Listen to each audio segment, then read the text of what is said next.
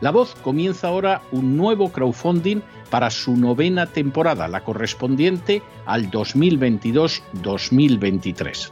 Lo hace además en unos momentos en que la libertad de expresión está más amenazada que nunca en décadas en España, en Hispanoamérica y en el resto del mundo. Una vez más, como en las temporadas anteriores, está en sus manos la conclusión o la continuidad del programa La Voz. Debido a la crisis económica creciente, al cambio del dólar en relación con el euro y sobre todo a la censura del programa en redes con su correspondiente desmonetarización, en esta novena temporada nos vemos obligados a subir el objetivo hasta la cifra de 130.000 dólares. Con el crowdfunding se mantiene la emisión en directo, en abierto y de forma gratuita del programa a través de YouTube, iBox, SoundCloud, Spotify, Apple Podcasts, Google Podcasts, Tunnel y Stitcher. Además, por supuesto, de encesarvidal.tv. De hecho, es este crowdfunding el que permitirá poder seguir emitiendo en cesarvidal.tv, ya que sin la continuidad de la voz no puede haber continuidad de contenidos en ese canal televisivo. Si la voz, tras la conclusión de esta temporada, no pudiera regresar en el mes de octubre, quizá no sucedería algo tan grave. Una vez más, habría quedado de manifiesto como tantas veces a lo largo de la historia de las naciones hispanas, que para muchos es preferible quejarse, protestar o amargarse a enfrentarse de manera práctica con un problema concreto. No pasaría nada. La voz simplemente dejaría de emitirse por la sencilla razón de que no hay suficientes personas dispuestas a asumir el apoyo de su causa, que es la de la libertad y de la verdad la de la información independiente y la opinión rigurosa, la de la lucha contra las tiranías y contra aquellos proyectos que pretenden convertir en esclavos a los seres humanos. Si piensan que merece la pena seguir escuchando día a día la voz, son ustedes bienvenidos a la hora de contribuir al nuevo crowdfunding que permitirá que puedan escuchar este programa radiofónico una temporada más. Muchas muchas, muchas gracias por todo. God bless you. Que Dios los bendiga.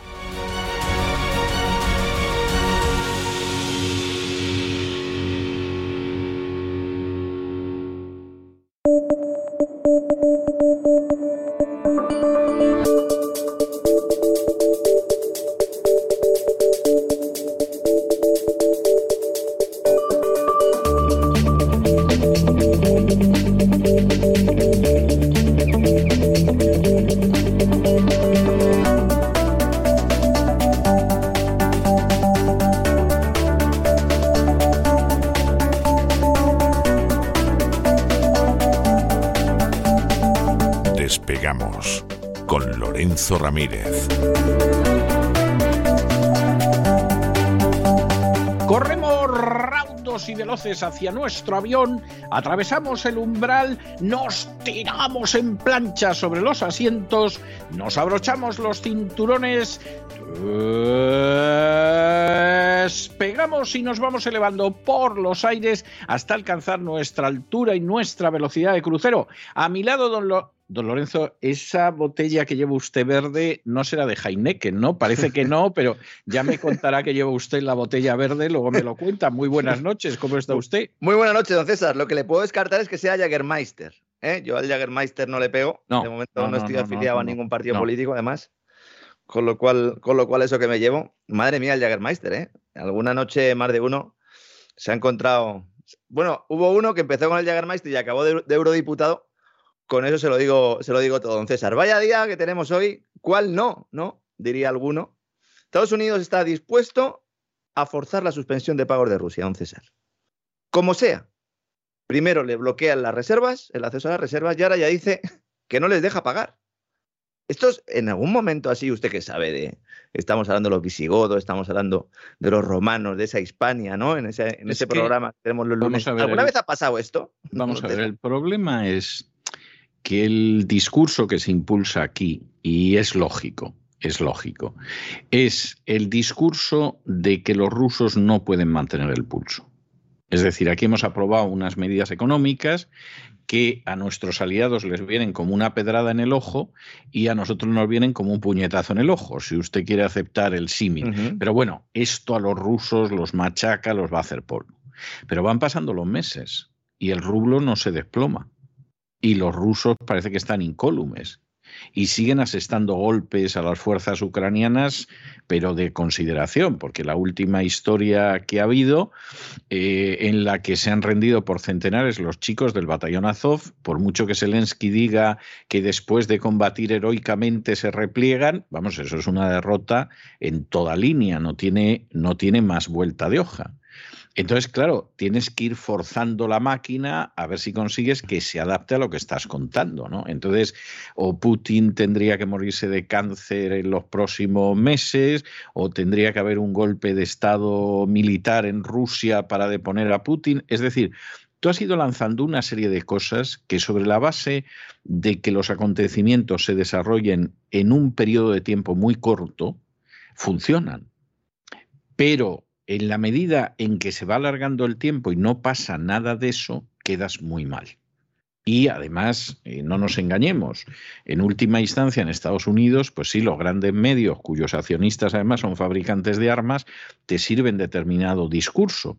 Pero luego la, más de la mitad de la población americana no se nutre informativamente de esos grandes medios, sino de otros medios que dicen, oiga, que aquí ya sabemos lo que hay, oiga, que el hijo de Biden es un golfo y un sinvergüenza y hizo dinero montando laboratorios en Ucrania, oiga, que pintamos nosotros en Ucrania, oiga, que los rusos aguantan etcétera, etcétera, etcétera.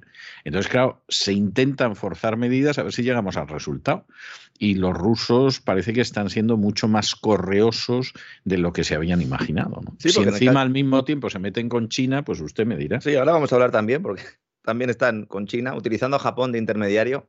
Japón y Alemania haciendo de tontos útiles de la OTAN. Eh, esto, bueno, esto sí se puede comprobar, ¿verdad? En los libros de historia y además eh, desde no hace mucho tiempo. No lo vamos a hablar un poquito también de esto, pero con respecto a lo que está comentando usted, don César, es que es así, porque la idea era, bueno, se bloquean las eh, reservas, el acceso a, a, las reservas que tiene el Banco Central ruso y entonces, por lo tanto, el país tiene que impagar. Es decir, puede suspender pagos. La, la, forma tradicional es, bueno, pues iniciamos ponemos una serie de sanciones sin bloquear reservas. Poco a poco el país va teniendo problemas para hacerse con determinados bienes y para vender otros y finalmente pues tiene que suspender pagos. ¿no? Aquí se intentó hacer de forma acelerada con esa, con esa nueva situación, con ese nuevo misil. Eso sí que es una última generación, el hecho de poder plantear el bloqueo de la reserva de un banco central, que al final es el dinero que guarda el banco central para cuando tiene que pagar precisamente a estos acreedores. ¿no? Y entonces se pensó, bueno, por mucho que suban los tipos, que lo hicieron los rusos al 20%, por mucho que establezcan un control de capitales férreo, que es lo que hay ahora mismo y lo que permite en buena medida ¿no? que ese rublo nos haya hundido, al final caerá por su propio peso. Era la idea, ¿no? ¿Qué sucede? Que no cae por su propio peso. Y entonces ahora la idea del Tesoro de Estados Unidos, según además publica la agencia Bloomberg, en concreto, la Oficina de Control de Activos Extranjeros del Departamento del Tesoro quiere dejar expirar la licencia que estableció una excepción en abril para que eh, los rusos puedan seguir pagando su deuda en dólares. Es decir, no es que los rusos vayan a pedirle dólares a alguien y esto se lo vayan a dar a sus acreedores. No, no, es que Rusia tiene dólares. Buena parte de ellos no los tiene porque fueron bloqueados, pero todavía tiene. Y alguien le está pagando los hidrocarburos en dólares. ¿eh? También hay que decirlo porque si no, ya me dirá usted, don César, cómo se están incrementando las reservas de dólares en, Rusia, ¿no? En buena medida. Es que, es evidente. o sea, alguien llega con el maletín y el maletín mm. está lleno de dólares. En buena medida. sí. Es, obvio. En buena medida porque es que se está comprando hidrocarburos eh, a través de buques fantasma. Eso también hay que decirlo a la gente. Uno va a las tablas y dice, bueno, vamos a ver quién está comprando los hidrocarburos en Rusia. Y el primer puesto lo ocupa una institución o una entidad que se llama Unknown, es decir, desconocido.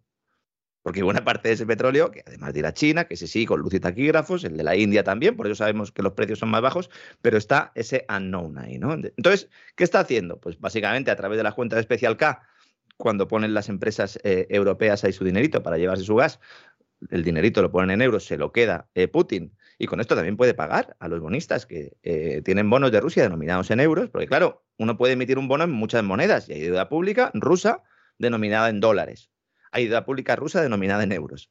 ¿Quién tiene la deuda pública denominada en dólares de Rusia? Pues los bancos de inversión de Estados Unidos. Entonces, ¿qué pasa si no se le deja pagar a Rusia? que los problemas que nos tienen los bancos de inversión de Estados Unidos. Por eso en abril, cuando sale el Tesoro de Estados Unidos y dice, se acabó eso de que Rusia pague la deuda en dólares. Dice, vamos a cerrar todas las cuentas que tiene el gobierno ruso en instituciones financieras estadounidenses. JP Morgan era el que manejaba el cotarro. Decía el, Tesoro, Rusia debe elegir entre gastar las valiosas reservas que tiene en dólares, usar nuevos ingresos o ir a la bancarrota. Y entonces estableció una, excepción que expira el 25 de mayo. ¿Para qué? Pues porque tenían que cobrar los bancos de inversión de Estados Unidos. Tenían que cobrar en concreto unos bonos que vencían y que eran 650 millones de dólares. ¿Mm? Primero intentó pagar los intereses en rublos, porque se acuerda usted, don César, que aquí lo comentamos, que dijo Putin, no, no, yo pago en rublos. Eh". Y entonces dijo Estados Unidos, ah, no, no, pues entonces vamos a poner aquí eh, una excepción y así pues eh, usted paga en dólares. Eso se acaba ahora. ¿Han cobrado los que tenían que cobrar? Todavía la deuda pública externa de Rusia suma unos 60.000 millones de dólares, 59.500 para ser más exactos, incluidos cerca de 40.000 millones por préstamos externos en bonos. Claro, ¿qué ha dicho Rusia? Dice, a mí no me lleváis a la suspensión de pagos, porque yo dinero tengo. Es que en concreto eso es lo que ha dicho el gobierno ruso. No vamos a declarar ninguna suspensión de pagos, tenemos dinero, ha dicho el ministro ruso de Finanzas, Anton Silvanov. Y dice, y además no tenemos ninguna intención de declarar ninguna suspensión de pagos. Fíjese hasta el, punto en el que se está llegando aquí.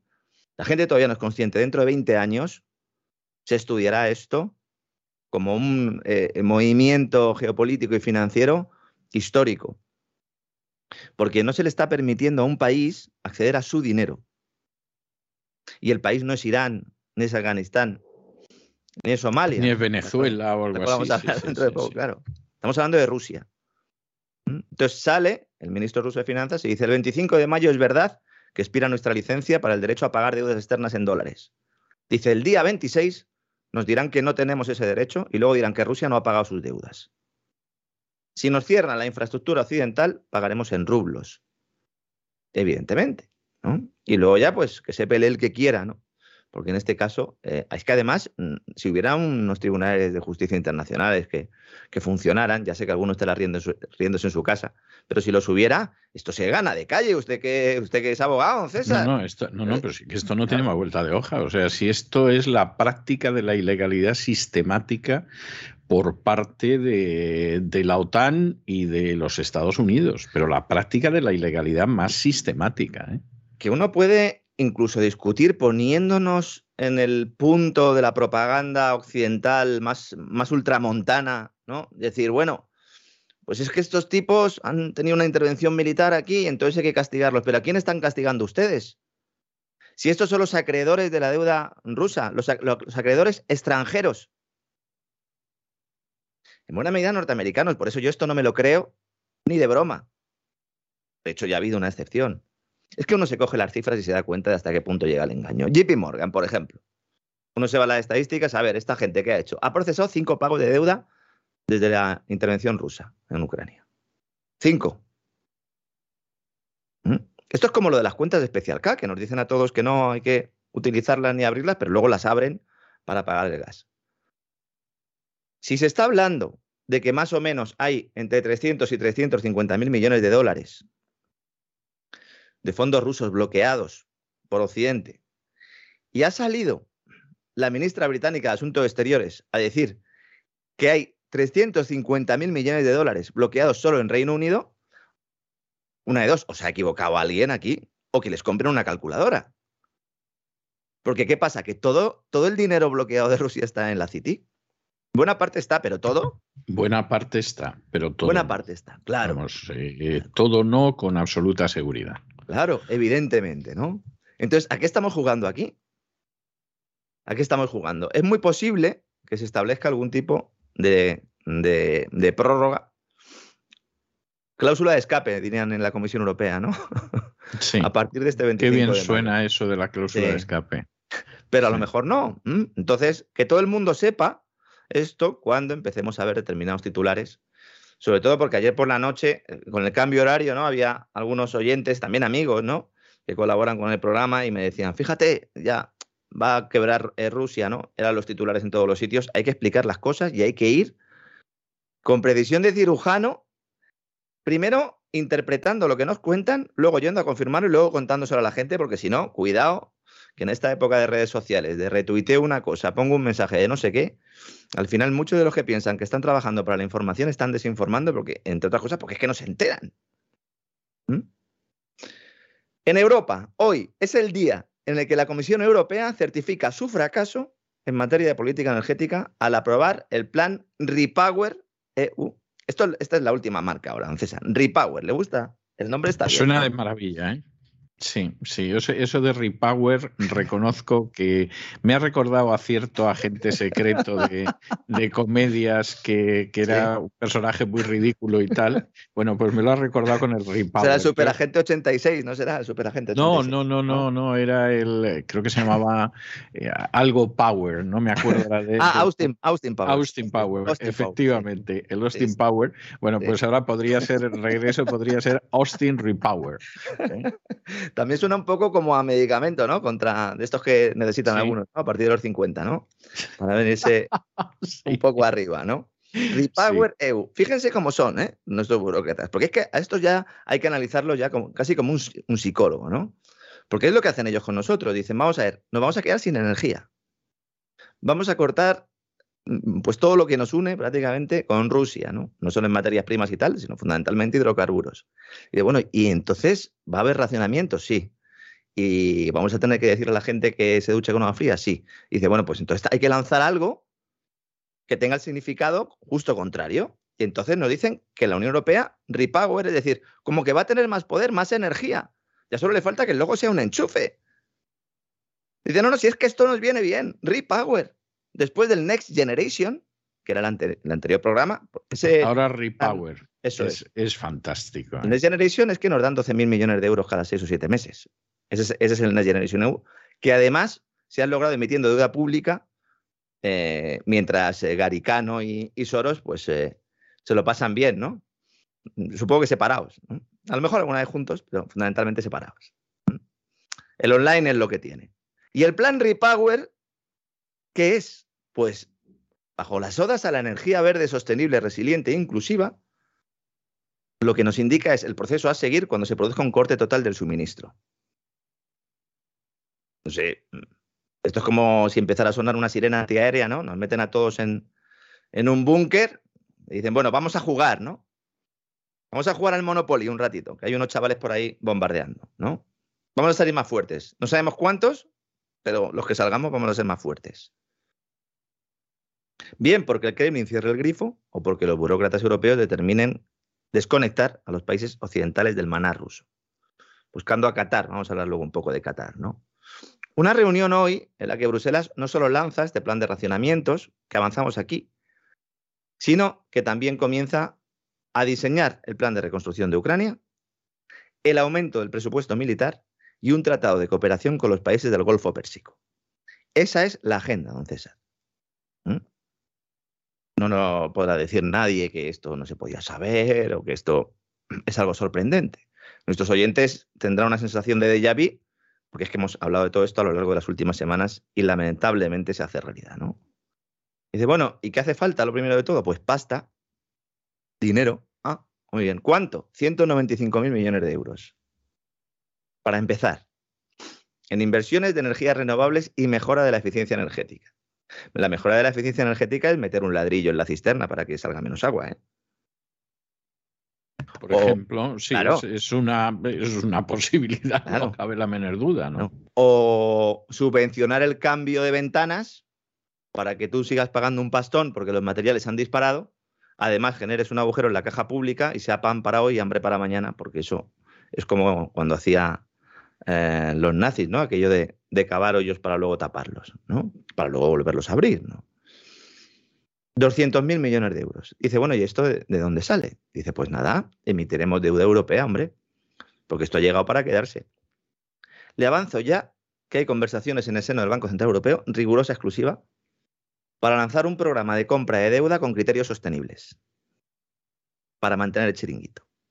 Es decir, anunciarán que dejan de comprar deuda de países subirán tipos de interés. El mercado ya está descontando unas tres subidas de un cuarto de punto este año.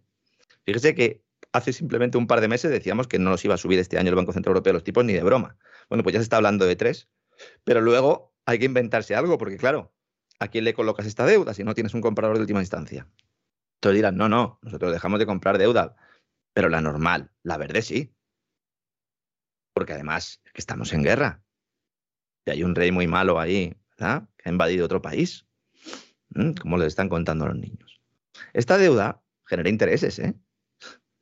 Por muy, por muy verde que sea, genera intereses. ¿Y quién paga? Pues todos los contribuyentes. ¿Mm? Claro, como esto canta, nos dicen los señores de Bruselas que no todo es gasto, que nos vamos a ahorrar mucho dinero en gas. Dicen que nos vamos a ahorrar 80.000 millones de euros en gas.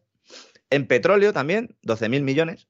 Y en carbón menos, 1.700 millones. No solo porque el carbón puede ser más barato, aunque últimamente no lo es tanto, sino porque como lo van a seguir quemando los alemanes como si no hubiera un mañana, pues claro, mm, ahí nos ahorraremos un poco menos. Nosotros nos hemos cargado todas las centrales térmicas en España. Nosotros tenemos depósitos y yacimientos de hidrocarburos importantes que podríamos extraer con fracking.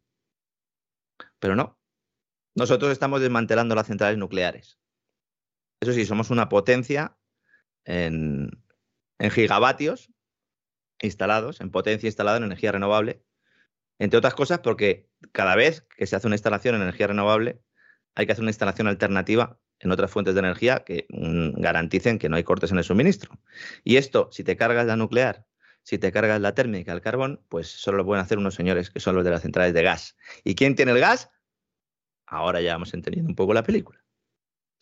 También cuando uno se ducha con agua fría ahorra, también, eso también es cierto. y si no se ducha más, ahorras en calefacción y ahorras en agua. No mm. cabe la menor duda, sí. Bueno, sí. poner la calefacción, te puedes, eh, lo hemos comentado ya en alguna ocasión, un, brasero de ascuas te puedes, te puedes poner, que es como vamos a acabar todos, como no le paremos los pies a estos tipos. ¿Mm? ¿Hay que parar los pies a los gobernantes que sacan los tanques? Sí.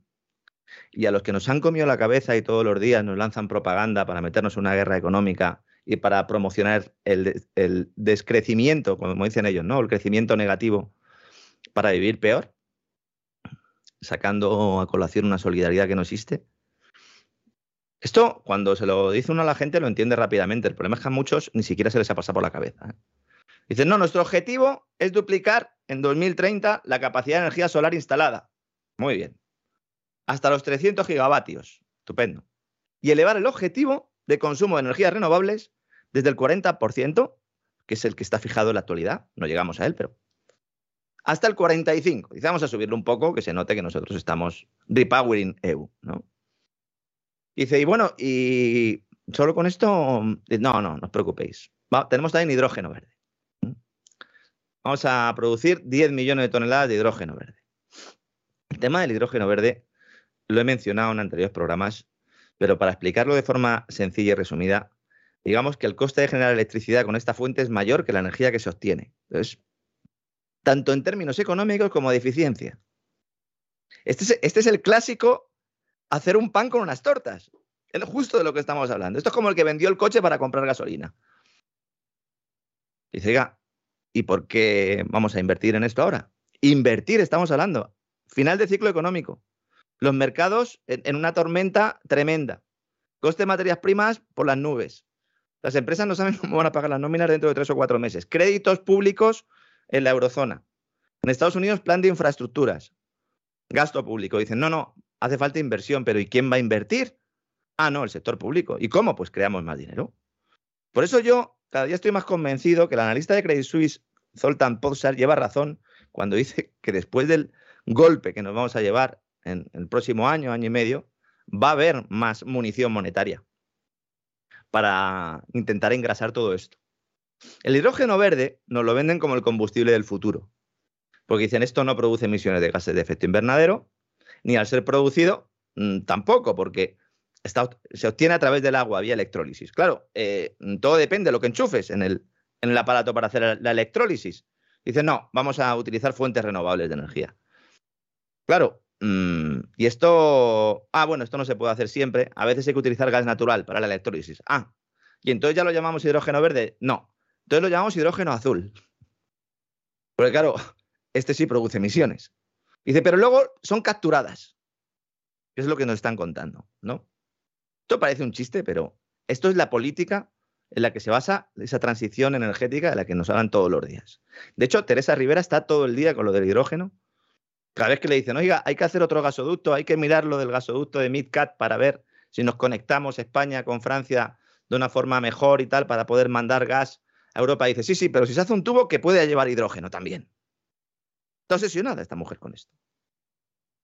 Teresa Rivera analicen su currículum y se darán cuenta de que está aquí para hacer lo que está haciendo. Es decir, Teresa Rivera no se ha equivocado en ningún momento. Está cumpliendo una agenda y uno cuando analiza su currículum, insisto, vayan ustedes simplemente a Wikipedia, ¿eh? es algo muy sencillo. ¿eh? Y miren ahí los cargos que ha tenido esta señora y entenderán cómo es parte, ya no de la secta de la calentología, sino de los ingenieros sociales que pretenden utilizarla para meternos en, en vereda, ¿no? Dice, bueno, es que esto va a reemplazar la nafta y el gasoil para calefacción. Va a reemplazar también al gas natural. Hombre, mientras que sea hidrógeno azul, no creo, porque necesitas el gas natural, pero bueno, puede ser verde, ¿no? dice, bueno, y esto va a ser estupendo, ¿no? Todo esto, estoy contando yo aquí, ya existe, pero a escala piloto o industrial muy pequeña. Hay gente que va a pegar un pelotazo con esto, gente que tiene proyectitos, que están muy bien, que a lo mejor, oigan, han estado trabajando los últimos años, pero ya están viendo a ver cómo lo colocan, porque esto va a ser otra burbuja. Conozco gente en el sector que está ya preparando un lacito para vender. Hay gente ya vendiendo huertos solares. ¿Eh, don César?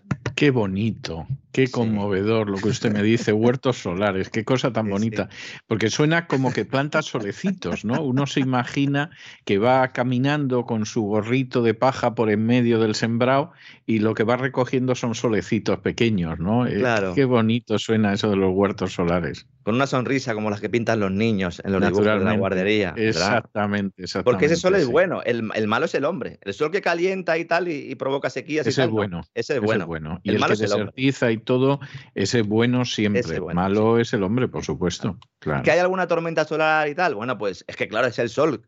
tenemos que dejarle que desarrolle. ¿no? Pero el hombre no, no. Lo que sueñan los países ricos es sostener con la burbuja del hidrógeno, nunca mejor dicho, todo lo que se ha conseguido construir sobre la base del petróleo en los últimos 100 años. Y esto es imposible. Y hay que decírselo a la gente. Nada puede reemplazar al petróleo, al menos de momento. Cualquier persona que haya leído mínimamente algo de energía lo sabe. ¿Mm? Claro, otra cosa es que se quiere hacer un sistema sostenible para unos pocos. Entonces sí. Hay un paleontólogo argentino, se llama Leonardo Salgado, que lo explica muy bien. Este, él destaca, dice, el hidrógeno verde posee para las élites el triple valor de ser una solución dice él, muy parcial y dudosa para los problemas de los países enriquecidos, porque es un muy buen negocio. Es un muy buen negocio porque lo pagamos los contribuyentes sin que nos pregunten si lo queremos. ¿eh? Importante. Dice, además sirve para enverdecer la sucia conciencia de las compañías petroleras, produciendo este hidrógeno azul, ¿verdad? Y prometiendo capturar las emisiones de gases. Y luego, pues porque suponen también un elemento de ingeniería social, ¿no? Eso ya no lo dice el paleontólogo, pero lo comento yo, ¿no? Vamos a hacer un programa especial, yo creo, en el futuro, en el que estudiaremos a fondo de qué va todo esto de la fiebre del hidrógeno, porque aquí también hay, están los sospechosos habituales, hay intereses económicos, geopolíticos, y es otra de las vías ¿no? que quieren usar estos ingenieros sociales, estos planificadores para seguir metiéndonos la mano en el bolsillo, mientras ellos, eso sí, vuelan en sus jets a tope de queroseno. Como nosotros en el despegamos, ¿no, César? Nosotros vamos a tope de queroseno siempre aquí. Totalmente, totalmente. vamos, como motos, vamos. Mientras tanto, en el mundo real, la apreciación del dólar frente al euro o el desplome del euro frente al dólar, como quieran verlo, está disparando la factura energética del viejo continente. Hoy Javier Nieves publicaba en el diario El Economista un artículo en el que exponía, y la verdad es que es cierto, ¿no? Cómo en Europa estamos pagando ahora mismo el petróleo más caro de la historia no solo por la crisis energética global, globalista, sino por la debilidad de nuestra moneda.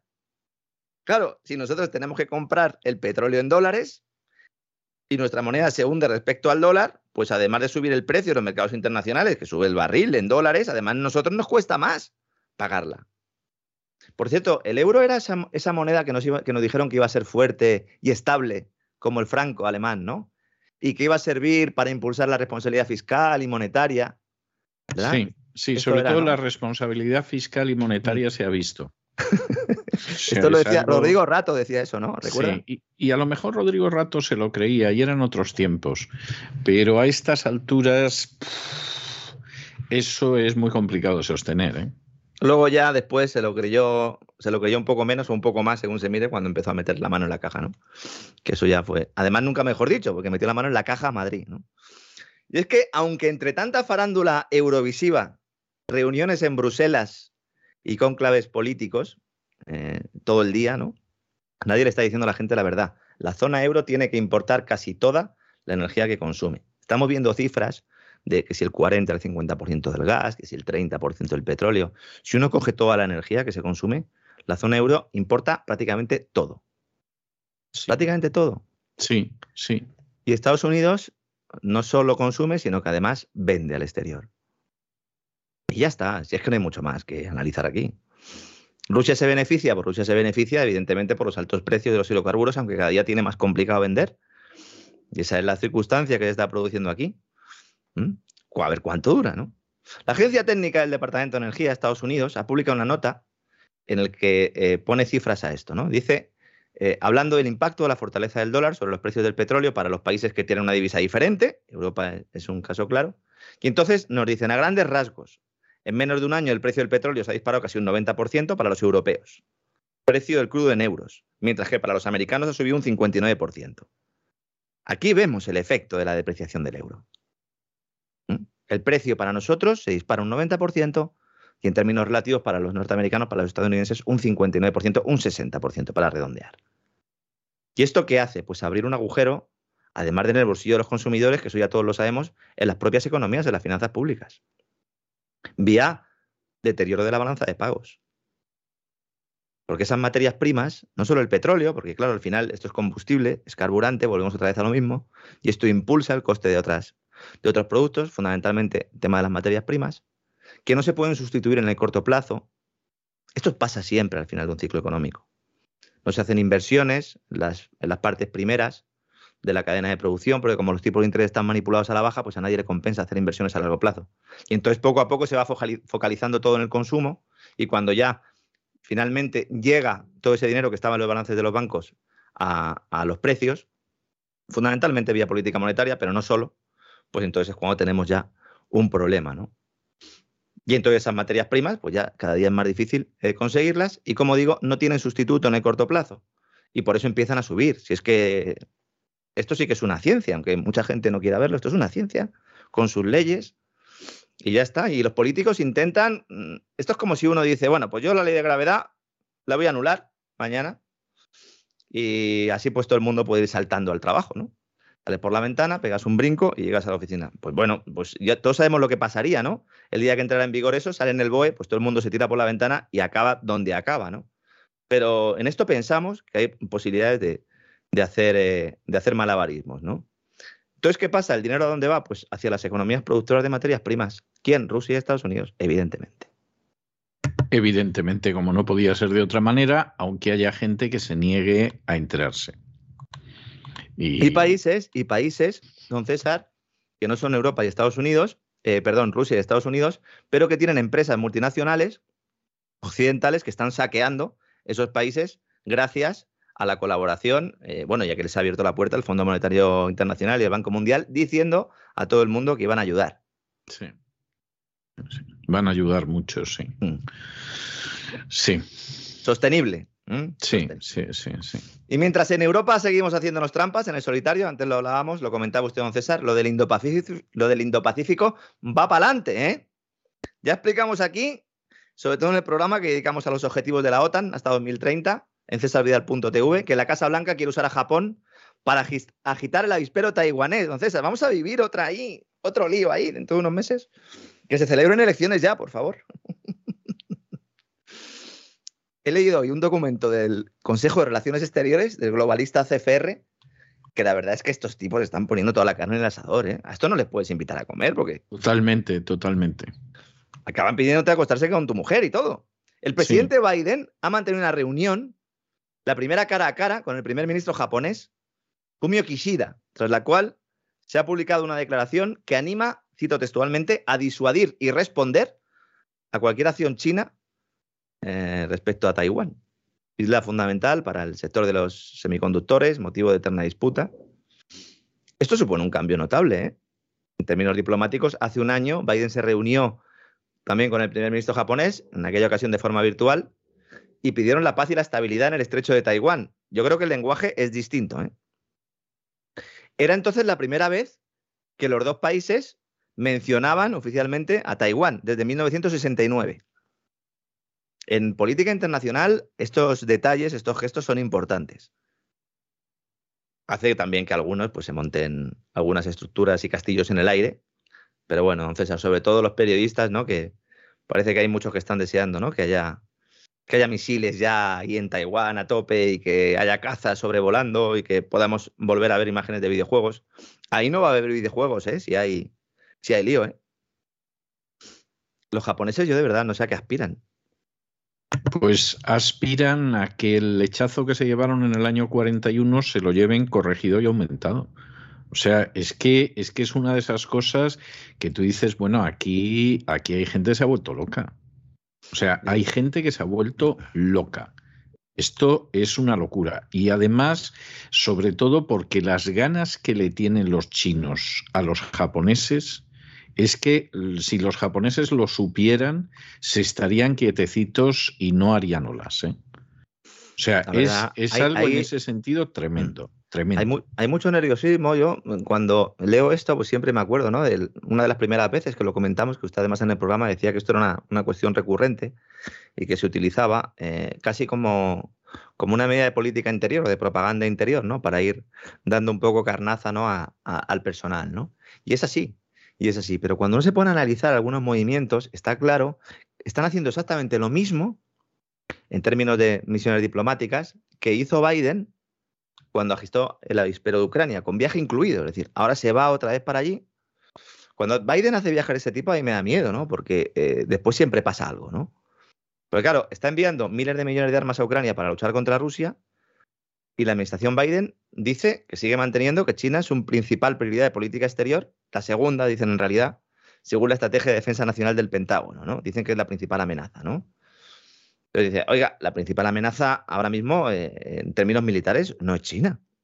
En términos militares estoy hablando, ¿eh? porque en términos económicos es evidente que sí. Pero en términos militares es la principal amenaza. La gente, hay mucha gente que piensa que China está armado hasta los dientes con tecnología punta y las armas que tiene son las rusas, ¿eh? Los chinos, industria militar, poca, ¿eh? A mí me hace gracia que encima, cuando empezó todo este sarao, el, aparato de propaganda empezó a decir que había que impedir que China le entregara armas a Rusia. si es al revés.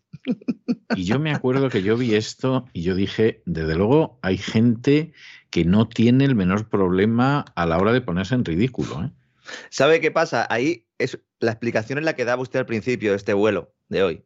Efectivamente, como hay que decir que Rusia no tiene capacidad, porque claro, si nos hubieran dicho Rusia está armada hasta los dientes, tiene capacidad, tiene eh, posibilidad de liarnos, pues hay quien se lo hubiera pensado y hubiera dicho vamos a intentar solucionar esto de buena manera, ¿no? Pero, tú, pero claro, el personal va diciendo no, es que Rusia es un país de tercera y tal. Bueno, pues en muchos casos sí, es un país de tercera, pero en otros casos es un país de primera y, porque insisto, tiene cosas que los demás necesitamos y al final en el mundo eso es lo que vale. Es que la civilización se desarrolló así.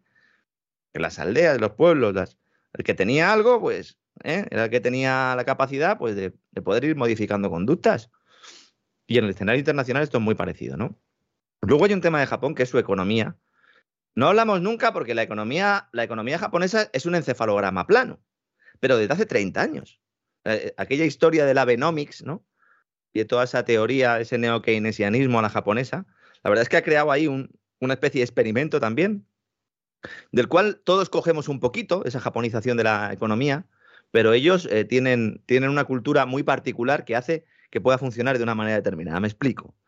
Hoy hemos conocido que el PIB cayó un 0,2% en el primer trimestre del año, es decir, la economía japonesa está en caída, no recesión, porque necesita otro trimestre consecutivo, pero bueno, es muy posible que, esté ahí porque sube, baja, sube, baja, es un poco como el Guadiana, la economía japonesa, ¿no? Claro, el gasto de los hogares, como insisto, encefalograma plano tiene problemas de balanza comercial por la caída del yen respecto al dólar, algo parecido a lo que estábamos comentando antes con Europa. Las inversiones en el sector privado caen y también en el público. Y esto es quizás lo que sea más noticia, ¿no? Claro, el gobierno ha puesto en marcha un plan multimillonario de ayudas para la economía. Lo puso en marcha a finales del año pasado. Es decir, cuando aquí ya estábamos todos diciendo que sí, que escudo social, pero que esto se estaba acabando. Bueno, todavía Fauci no había dicho que el COVID era una gripe. Hasta que Fauci en Davos no dijo que el COVID era una gripe, no. Ese día me quedé yo más tranquilo. Me acuerdo que hicimos un programa, ¿recuerda, don César? Sí. Y dije, bueno, ya nos podemos quedar tranquilos porque va a ser una gripe esto, ¿no? Bien, pues han metido 433 mil millones de euros al cambio, 56 billones de yenes. Y claro, todo el mundo está diciendo, bueno, ¿y la inflación? Es que no sube. En Japón no sube la inflación, por lo menos medida en, en IPC, cesta de la compra, ¿no? ¿Qué pasa aquí? Pues básicamente que Japón lleva décadas lidiando con este crecimiento bajo de inflación inexistente, pese a que la economía disfruta de forma recurrente de pleno empleo, tiene una de las tasas de paro más bajas del mundo, y ha creado ese modelo que digo yo, el de Abenomics o el de la japonización, ¿no? Y esto, ¿por qué puede ser? Porque allí las empresas ven cómo suben sus precios, porque tienes, por ejemplo, uno va a los datos de inflación empresarial, fundamentalmente eh, industrial, los precios al productor, por ejemplo, y están aumentando un 9,3%. Es decir, en esto sí que hay una inflación parecida a la nuestra, pero luego no las, no las trasladan a los precios de los bienes y servicios, don César. ¿Por qué? Porque allí con la población envejecida, tasa de fertilidad bajísima, tipos de interés cero negativos, deuda por los, eh, vamos, de manera estratosférica, es el país eh, en términos relativos con más deuda, la gente no compra. La gente no compra, la gente ahorra y no compra. Y si le suben los precios, no compran. Han conseguido, por eso digo, es un experimento, y ahora tienen un problema, porque ahora están en la situación esa que se, ha definido siempre de forma clásica, en la trampa de liquidez. Exacto, exacto, exacto. De esa que hemos escuchado hablar muchos economistas, cada uno la definía un poco de una manera, ¿no? Entonces lo que ha hecho ha sido congelar la economía, podrirla, pudrirla, ¿no? Así es. Claro, hay mucha gente que dice, no, ¿y qué pasa? Eh, pues, ¿No podemos seguir el modelo de Japón? Hombre, pues eh, espero que no. Las empresas se comen el margen de beneficio, no trasladan el coste al precio final de los bienes y servicios, aunque seguramente lo van a empezar a hacer, ¿eh? porque los costes se están disparando, ¿no? Cuando sucede esto, ¿qué pasa? Este es el sueño de cualquier tipo de Podemos y de algunos de Vox, ¿no? Que consideran que las empresas tienen que desaparecer todas, absolutamente todas, y que de alguna manera pues podemos vivir de un cajero automático que sale de las paredes y que saca el dinero, porque si no, no lo entiendo, ¿no? Si una empresa no tiene margen de beneficio, ¿Qué pasa? Y no traslada los costes. Esto, pues, a corto plazo puede ser positivo, porque tienes unos precios menores que mejoran la competitividad, mantienen el poder adquisitivo a los consumidores. Pero si los beneficios caen hasta el punto que pone en peligro la inversión de las empresas, la competitividad se hunde a medio plazo. Totalmente, totalmente. Y puedes tener pleno empleo, pero unos salarios y un crecimiento económico catatónico. Esto no lo hacen las empresas porque sean muy buenas y quieran proteger a los consumidores en Japón, sino porque hay un sentimiento arraigado, deflacionario de hace décadas, y sobre todo, como digo, por una cuestión cultural. También hay que decir que el gobierno japonés tiene intervenidos algunos precios clave, que claro, por ejemplo el de las refinerías, lo cual nos ayuda a entender también, ¿no? ¿Cómo está la cosa, no? Y en España, don César, en nuestra piel de toro, en nuestra ración diaria no pueden faltar las, las patatitas bravas. Allí en Miami, patatas bravas no hay, ¿no? No, hay, hay gente que lo intenta, pero me va a ahorrar usted la descripción del resultado. La patata hay que saber cortarla bien. Hay gente que la corta en una tabla, no, hay que cortarla de cruja. Y hay que saber, además, no solamente cortarla bien, sino luego darle su punto en las patatas a la brava. Yo tengo que decirle, en fin, hablar a estas horas de esto para mí es delicado, pero, pero yo tengo que decirle que la gente que yo conozco que hacía mejor las patatas a la brava eran dos hermanos gallegos que tenían un bar muy chiquitín, muy chiquitín, muy cerca de mi casa, ¿eh? donde yo vivía con mis padres, y no he comido en ningún sitio unas patatas a la brava como las que ellos hacían, ni un pulpo a la gallega como el que ellos hacían, ni de lejos, ¿eh? O sea, estos eran dos maestros. Y cuando en un momento determinado anunciaron que cerraban el localito y se marchaban, bueno, la desolación que cundió por el barrio fue tremendo, porque aquello estaba lleno a todas las horas del día y de la noche. O sea, eh, hacían las tapas de una manera impresionante, pero sobre todo las de patatas a la brava y el, y el pulpo a la gallega, le aseguro que no he conseguido comer algo ni lejanamente parecido. Eran maestros, no sé qué habrá sido de ellos, supongo que, que habrán fallecido ya, porque le estoy hablando de hace 40 años, pero, pero aquello era algo impresionante. Claro, cuando yo además he mm, probado aquí eso que llaman patatas a la brava, Ah, llegan a arriesgarse a ponerle el mismo nombre. Hay quien se arriesga, sí. Luego te colocan un hondureño en la cocina haciéndolo y adelante con los faroles. No le quiero decir lo que hacen con la tortilla de patata porque eso se acerca al crimen contra la humanidad. Y luego hacen una especie de arroz amarillo repugnante que los cubanos de aquí aprecian mucho convencidos de que es paella pero no, es simplemente arroz amarillo repugnante. ¡Viva Honduras! Que diría, que diría Trillo. Sí, exactamente, viva El Salvador. Sí, hombre, a veces es un hondureño, a veces es un guatemalteco, un nicaragüense, en fin, gente que todo el mundo sabe, que conoce de maravilla. No, de Finisterre no, no, vamos, eso ya se lo aseguro yo a usted. Pero hombre, vamos a ver, pero podría ser un hondureño y que al hombre le enseñaran a hacer la tortilla de patata. O sea, tampoco. Yo, a mí me gusta, a mí me gusta el, alioli, a mí también me gusta las patatas alioli. A mí lo, que sí lo que sí recomiendo es en verano tener cuidado, ¿eh? Porque a lo mejor uno se la va a tomar a algún sitio de estos de tragaperras y pueden ser las mejores alioli del mundo o la peor tarde, ¿no? De, su vida. Entonces, bueno, esto también hay que, hay que tenerlo en cuenta, ¿no? Pues sí, don César, es que parecemos eso, parecemos es que al final van a llevar razón los que decían que éramos un país de tapas. Mientras que todo esto está sucediendo, todo lo que he contado, que llevo contando calamidades, intentando darles un tono un poco también, ¿no? Positivo, la medida en que se pueda, por lo menos de conocimiento. Y aquí lo que estamos es rescatando a la aerolínea Air Nostrum. Le vamos a meter 113 millones de euros. Esto lo va a hacer la Sociedad Estatal de Participaciones Industriales. Yo de verdad, no sé, hay un montón de empresas que presentaron solicitudes para Dénselo desde el minuto uno. Que, ¿A qué viene este goteo continuo? ¿Sabe lo que pasa? Que están intentando dar una imagen de rigor y de seriedad después de todo el escándalo aquel de Plus Ultra, después de todo el tema de y tal. Por cierto, con Plus Ultra, cuidado, ¿eh? el que habla de Plus Ultra acaba sentado donde no debe. Hay que tener cuidado. Y Qatar también, país del que hablamos ayer, anuncia, nos va a dar las pipas, don César, 5.000 millones de dólares. Esto tampoco es mucho esto, ¿no? No, 5 mil millones. para saltar, ¿no? A lo mejor le han cambiado el catering al, al jeque, le han dicho, pues ahora te fastidias, ¿no? Ahora salchichas, ¿no? 5 mil millones de dólares nos prometen para inversiones en España. Se firma hoy eh, el primer acuerdo bilateral entre un país europeo y una nación fuera del bloque comunitario que sellará la intención del Emirato de invertir en los proyectos de los fondos europeos de recuperación impulsados por el gobierno español. Esto es lo que dice, evidentemente, la nota de prensa del gobierno. Estos son los Next Generation EU. Estos son los tramos de 12.000 millones que están pidiendo y que están diciendo las empresas. Bueno, pero no nos lo vais a dar nunca. Bueno, sí, venga, hoy a Air Nostrum, ya, bueno, pero ¿y el resto? No, es que lo tienen las comunidades autónomas. ¿Se lo van a llevar al final los catarís, el dinero de los Next Generation EU? La recibió Pedro Sánchez como no la recibió a nadie nunca. La Casa Real igual. Yo no sé si luego se han arrodillado dentro del.